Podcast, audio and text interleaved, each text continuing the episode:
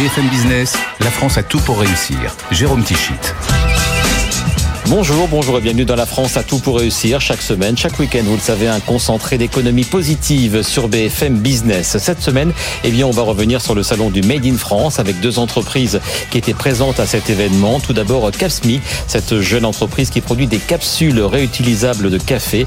Capsmi vient de vivre une année 2023 quasi exceptionnelle. On va en parler avec le responsable de la communication de Capsmi, euh, Thomas Demelner, qui en plus va nous parler d'une nouveauté très importante, la compatibilité des désormais des capsules aux cafetières Dolce Gusto, en plus de celles de Nespresso. Dans un tout autre domaine, vous découvrirez le leader de la production de chaussons en France, c'est euh, Sodopac et surtout sa marque phare Airplume. 600 000 paires de chaussons sortent de l'usine de Dordogne chaque année. Notre deuxième invité est donc Frédéric euh, Guiral de Haas qui vient de racheter Sodopac et sa marque Airplume. Enfin, je recevrai Sébastien Gillet de JL Events pour nous parler du salon Prodenpack qui se tiendra la semaine prochaine à Lyon. Nous y serons d'ailleurs pour une émission spéciale de la France à tout pour réussir. On y parlera notamment de réemploi des emballages, un sujet essentiel pour les industriels français.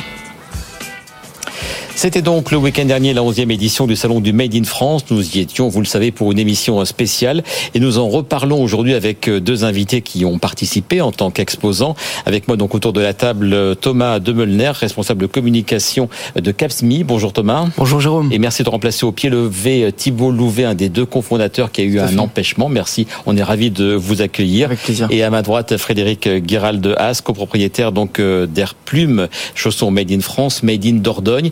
Messieurs, avant d'aller dans vos activités respectives, bilan de ce salon du Made in France.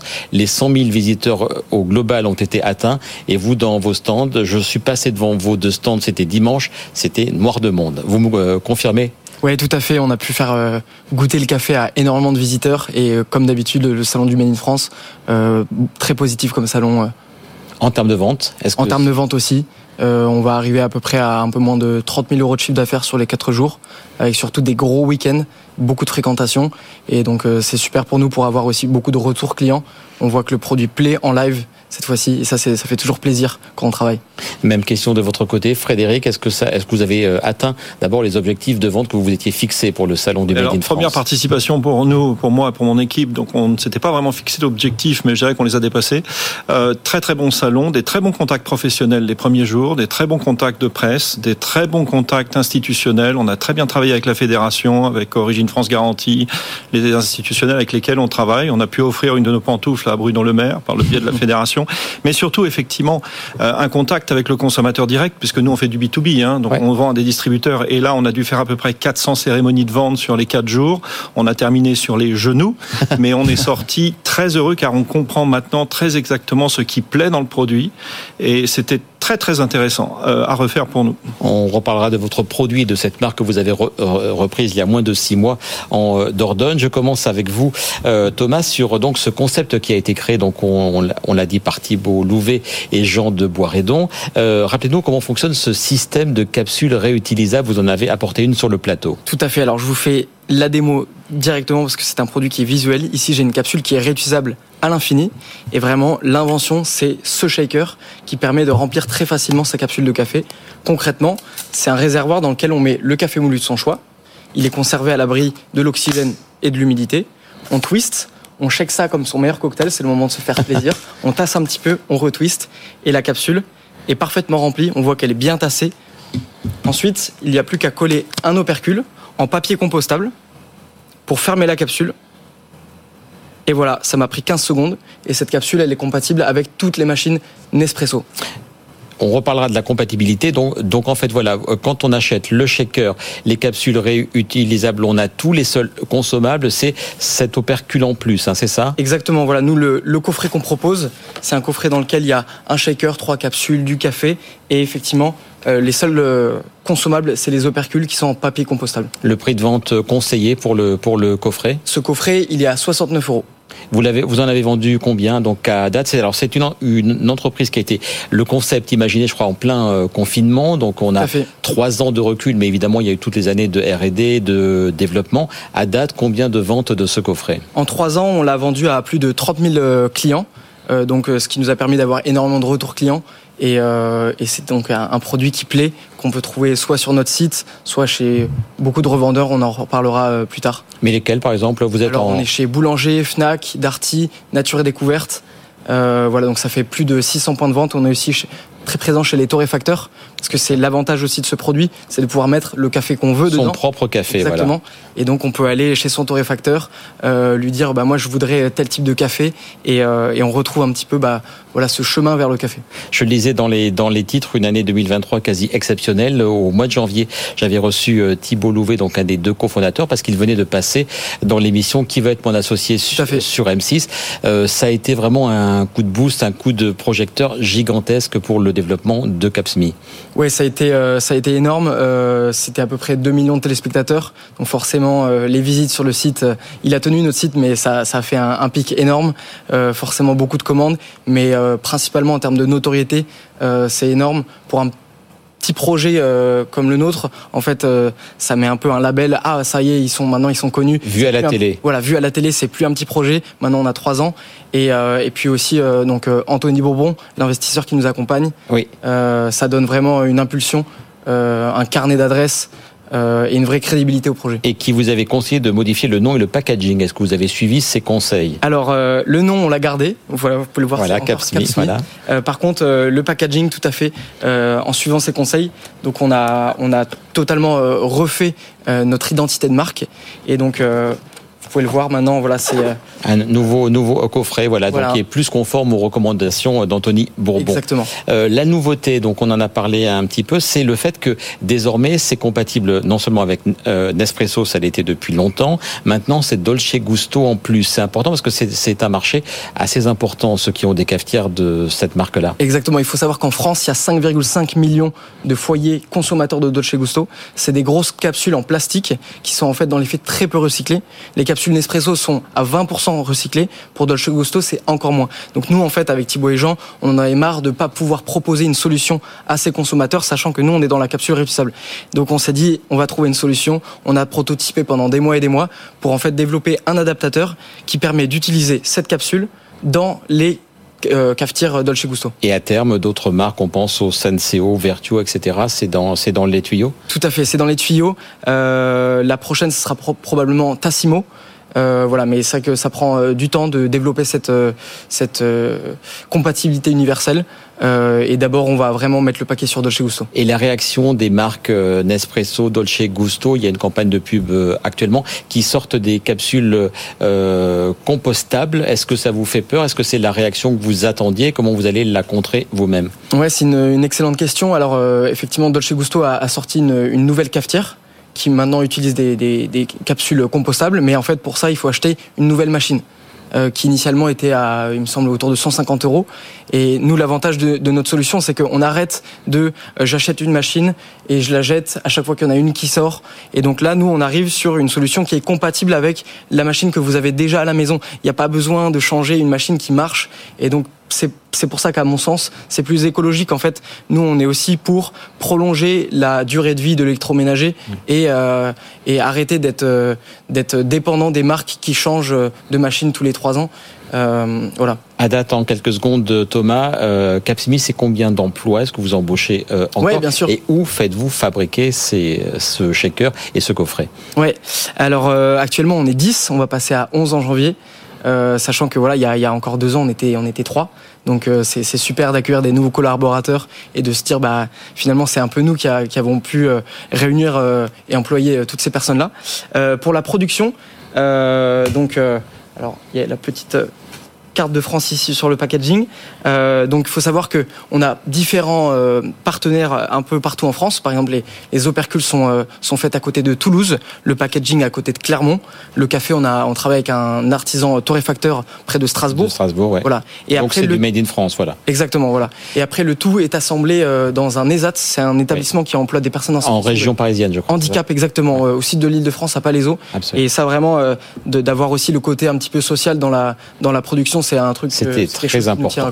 Exactement. Frédéric Guiral de Haas, le Made in France, évidemment, ça vous ça vous parle. Euh, vous-même, donc vous fabriquez, je le disais, des chaussons. Vous êtes le leader de la production de chaussons français avec 600 000 paires. C'est une entreprise donc que vous avez rejoint, enfin non seulement rejointe, mais reprise avec euh, deux autres euh, associés, Hervé Accard et Xavier Paulin, il y a quelques mois. Pourquoi vous êtes-vous lancé dans cette aventure de la reprise de Sodopac? C'est la marque de l'entreprise et Airplume, c'est la marque phare qui en sort. Euh, oui, vous l'avez dit, on a repris l'entreprise il y a six mois avec euh, Xavier Hervé. Alors la Sodopac, donc la marque Airplume, existe depuis 1947, premier fabricant français de chaussons. Nous trois avons euh, un, point particulier. On a travaillé en Asie pendant de très nombreuses années et on a travaillé à la promotion de marques françaises en Asie. Alors quelque part, il était naturel de nous rapprocher, en étant amoureux des marques françaises et amoureux des marques en général, de nous rapprocher de la source. Euh, l'opportunité de reprendre la Sodopac, puisque c'était une session, euh, s'est présentée. Euh, nous avons longuement travaillé sur le sujet et effectivement repris l'entreprise avec l'objectif de développer la marque, qui est quelque chose qui, moi, me, me plaît particulièrement, développer l'international. Et c'est son chiffre d'affaires que vous développez ou sa visibilité, ou les deux, en général, comme on dit? Les trois, puisqu'on va développer le chiffre d'affaires, les volumes, les emplois et la visibilité. Tout, tout va se tenir. On est dans un marché qui est relativement stable depuis des années mais nous avons de la capacité de production. C'est combien le marché français du, euh, du chausson? À peu près 30 millions de paires par an pour les adultes, hommes, femmes, et nous faisons 600 000 paires. Le Made in France, ça doit être à peu près 5 à 7 et, et, c'était euh, c'était presque un monopole du Made in France il y a quelques années. Comment comment ça se fait qu'on ait perdu ce monopole et qu'on ne soit plus, comme vous le dites, à 5 ou 6 de chaussons français achetés par les consommateurs français? Alors à peu près 60 producteurs de chaussons en France en 1999, 90% de part de marché. Aujourd'hui une petite dizaine, 5 à 7 de part de marché entre les deux, l'entrée de la Chine à l'OMC et, et les quotas qui sautent. Euh, et des entreprises qui sont soit peu préparées, soit un marché qui est faussé. Mais effectivement, aujourd'hui, on, on, se bat avec des collègues qui travaillent dans le chausson et qui travaillent bien. Et je pense que tout le monde travaille bien aujourd'hui. On peut citer quelques marques qui étaient sur le Made in France, Maison Brousseau, Sobasque, etc., qui sont des absolument. Voilà. Et vous et l'union fait la force. Vous travaillez ensemble. Vous restez dans la concurrence, mais vous travaillez euh, ensemble pour que ça revienne encore plus en force. Oui, d'autant plus qu'on est sur des technologies différentes. Nous avons une semelle qui est unique, la semelle Airflex euh, qui est un produit totalement unique. Et, nos collègues travaillent soit du cousu retourné, c'est-à-dire la charentaise du feutre, soit des, semelles en PVC, soit autres. Donc euh, le, point commun, c'est le Made in France, le confort et la qualité du produit. Euh, nous ne sommes pas nécessairement concurrents aujourd'hui. En termes d'emploi, vous avez repris une, une, entreprise, je crois, aux alentours de 50 personnes. Ça va être stable? Ça monte. Ou ça monte? On est à 51. on développe développe donc un certain nombre de sujets, donc le digital, ce qui veut dire derrière la logistique, euh, la production aussi. On cherche à employer à l'injection. On a un objectif de, de 10 postes à peu près en création sur les trois ans qui viennent. Et les ventes à l'international, je crois que ça reste marginal. Vous êtes à 5% de votre chiffre d'affaires, c'est ça? C'est un, c'est un objectif aussi? C'est un objectif. Alors mon troisième associé que vous avez cité, Xavier, est un grand spécialiste du B2B à l'international. Donc on a ouvert des portes là depuis six mois que l'on a repris l'entreprise aux États-Unis, au Canada, en Suisse, en Allemagne, en Angleterre, j'y vais ce week-end, en Afrique du Sud, on travaille bien au Japon. Euh, alors ça prend du temps, bien évidemment, mais oui, l'objectif est vraiment d'aller internationaliser la marque. Et puisque l'on n'a pas dit, parce que donc votre marque phare c'est Airplume, c'est celle que vous voulez mettre en avant et développer, mais vous travaillez beaucoup en marque blanche pour la grande distribution. Absolument, à peu près 50% de la production. Donc nos clients peuvent retrouver le produit dans la grande distribution, dans le Made in France, et la semelle qui est en mousse expansée, la semelle Airflex, se retrouve euh, dans les étals de la grande distribution. On est chez qui On peut citer des marques. La, marque Tex de Carrefour, par exemple. La Super U euh, euh, aussi. La marque Tex de chez Carrefour. On est chez Super U, on est chez Cora, on est chez Leclerc, on est dans la grande Intermarché, on est dans la grande distribution en général. Et j'espère ne pas oublier nos, nos, nos amis et clients. Un mot pour terminer, Frédéric. Est-ce que vous croyez au Made in France? Il y a quelques années, même dans cette, dans cette émission, ça avait des airs un peu franchouillards, un peu ringards. C'est devenu très tendance, mais comme toutes les modes, elles se démodent. Est-ce que vous êtes confiant dans l'avenir de ce Made in France dont on parle tant dans cette émission, entre autres? Oui, je suis confiant dans le Made in France. Effectivement, sinon on n'aurait pas sauté sur, sur cette entreprise, sur l'occasion. Euh, un, le Made in France à l'international, c'est toujours ça n'est plus un, vecteur de, gagne, mais c'est un vecteur d'entrée sur le marché. Deux, le Made in France, c'est quoi? C'est le service. Euh, j'ai un client euh, il y a trois jours qui m'appelle, qui me demande 1000 paires, euh, il me demande de les livrer dans 15 jours. Elles ne sont pas faites, on les fabrique, on les livre dans 15 jours. C'est ça le Made in France, c'est le service, la proximité et la qualité. donc oui, on y croit et on y croit toujours autant. Eh bien, on y croit nous aussi. Merci beaucoup, messieurs, d'avoir été les invités de la France à tout pour réussir. On va continuer à présent à parler d'industrie un peu plus lourde encore dans la deuxième partie de cette émission. Et on va donc en parler de cette industrie française avec un dispositif qui prend de l'ampleur, ces territoires d'industrie, euh, dont la deuxième phase a été lancée par l'exécutif la semaine dernière. C'est un programme qui vise à réindustrialiser les zones rurales et les villes moyennes. Raphaël Couder, bonjour. Bonjour. Face au retour positif des collectivités et des industriels, eh bien l'État veut maintenant accélérer la dynamique de territoires d'industrie. Oui, environ 150 lauréats avaient été euh, sélectionnés lors de la première phase en 2018. Ce sont désormais 140 83 territoires un peu partout en France qui vont pouvoir bénéficier de cet appui pour se réindustrialiser. 29 zones sont complètement nouvelles. Le reste est constitué de territoires qui étaient déjà labellisés ou qui ont été un peu reconfigurés. Le principe de ce dispositif, on le rappelle, c'est de soutenir les bassins les plus désindustrialisés en partant très concrètement du terrain. Pour chaque territoire, une gouvernance partagée entre un industriel et un élu local euh, et qui vont donc identifier des projets à financer. Ça peut être euh, par exemple du soutien à l'innovation comme l'extension d'une ligne de production, la mise en place de nouvelles formations, mais aussi du foncier avec la requalification de friches industrielles par exemple. Entre 2018 et 2022, 1800 projets euh, ont été euh, financés et pour cette seconde phase, 2150 actions ont d'ores et déjà été identifiées avec une thématique prioritaire, cette fois la transition écologique. Tous les projets soutenus doivent avoir une dimension verte. Et la relance de ce dispositif, Raphaël, doit aussi s'accompagner de moyens supplémentaires. Absolument. Une enveloppe de 100 millions d'euros euh, par an a été sanctuarisée jusqu'en 2027. Certes, ça paraît beaucoup moins que la première édition qui avait bénéficié euh, du plan de relance post-Covid. À l'époque, 1,4 milliard d'euros d'argent public euh, avaient été mis sur la table pour soutenir l'ensemble du secteur industriel. Les territoires d'industrie en avaient profité en partie. Cette fois, c'est seulement 100 millions par an, mais ce sont bel des moyens qui vont être spécifiquement dédiés à ces territoires d'industrie. Un certain nombre d'élus appellent toutefois à ce que l'État aille plus loin. Les intercommunalités euh, plaident par exemple pour une rallonge de 250 millions d'euros annuels supplémentaires et elles proposent de financer tout ça grâce aux recettes générées par le report de la suppression de la CVAE.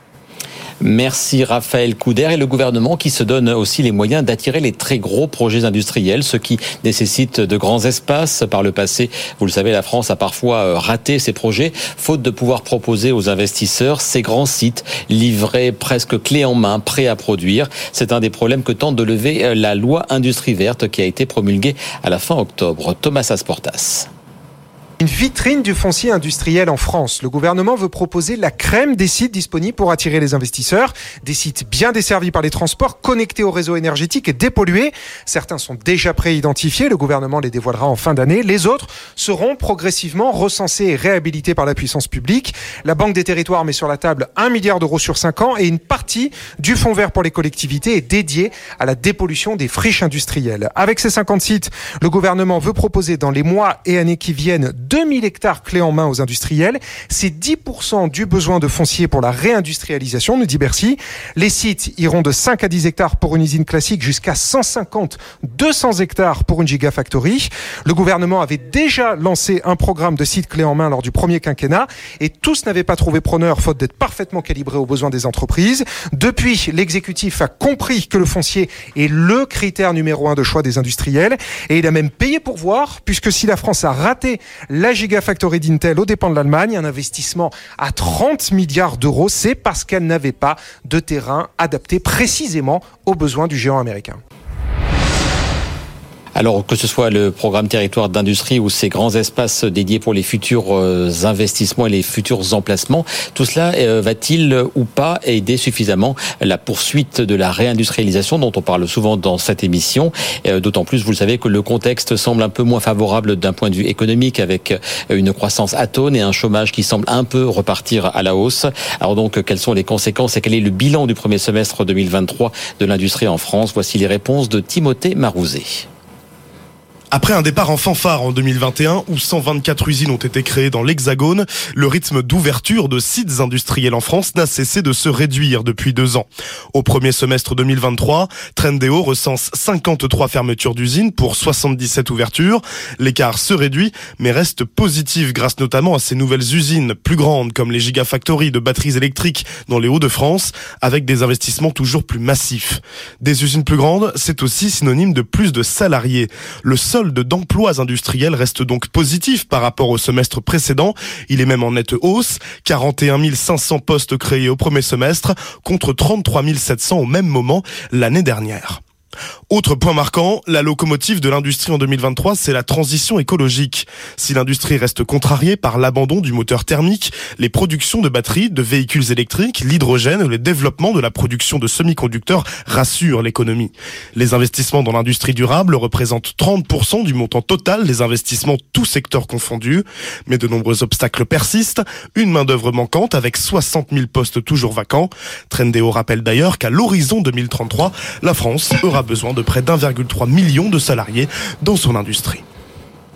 Voilà donc pour cette euh, affirmation plutôt positive encore du, rôle de l'industrie en France et on va en parler et conclure cette page spéciale industrie avec Sébastien Gillet en duplex depuis vos locaux de GL Events dans le Lot-et-Garonne. Bonjour Sébastien. Bonjour à vous, je suis tout à fait en duplex du Lot-et-Garonne. Ah, voilà, je rappelle que vous êtes euh, directeur euh, général de GL Events en charge des salons et manifestations liées à l'industrie. Et on va parler ensemble du prochain salon que vous organisez. Ce sera la semaine prochaine et on y sera d'ailleurs, Prodenpack à Lyon. Alors présentez-nous donc ce salon dont c'est la deuxième édition après celle de 2021. C'est le salon français du produit emballé. Tout à fait. Nous, on va beaucoup parler d'emballage et, ça va dans le sens de ce que a dit votre intervenant il y a quelques instants. On parle beaucoup de, recyclage, de réduire, de réemploi.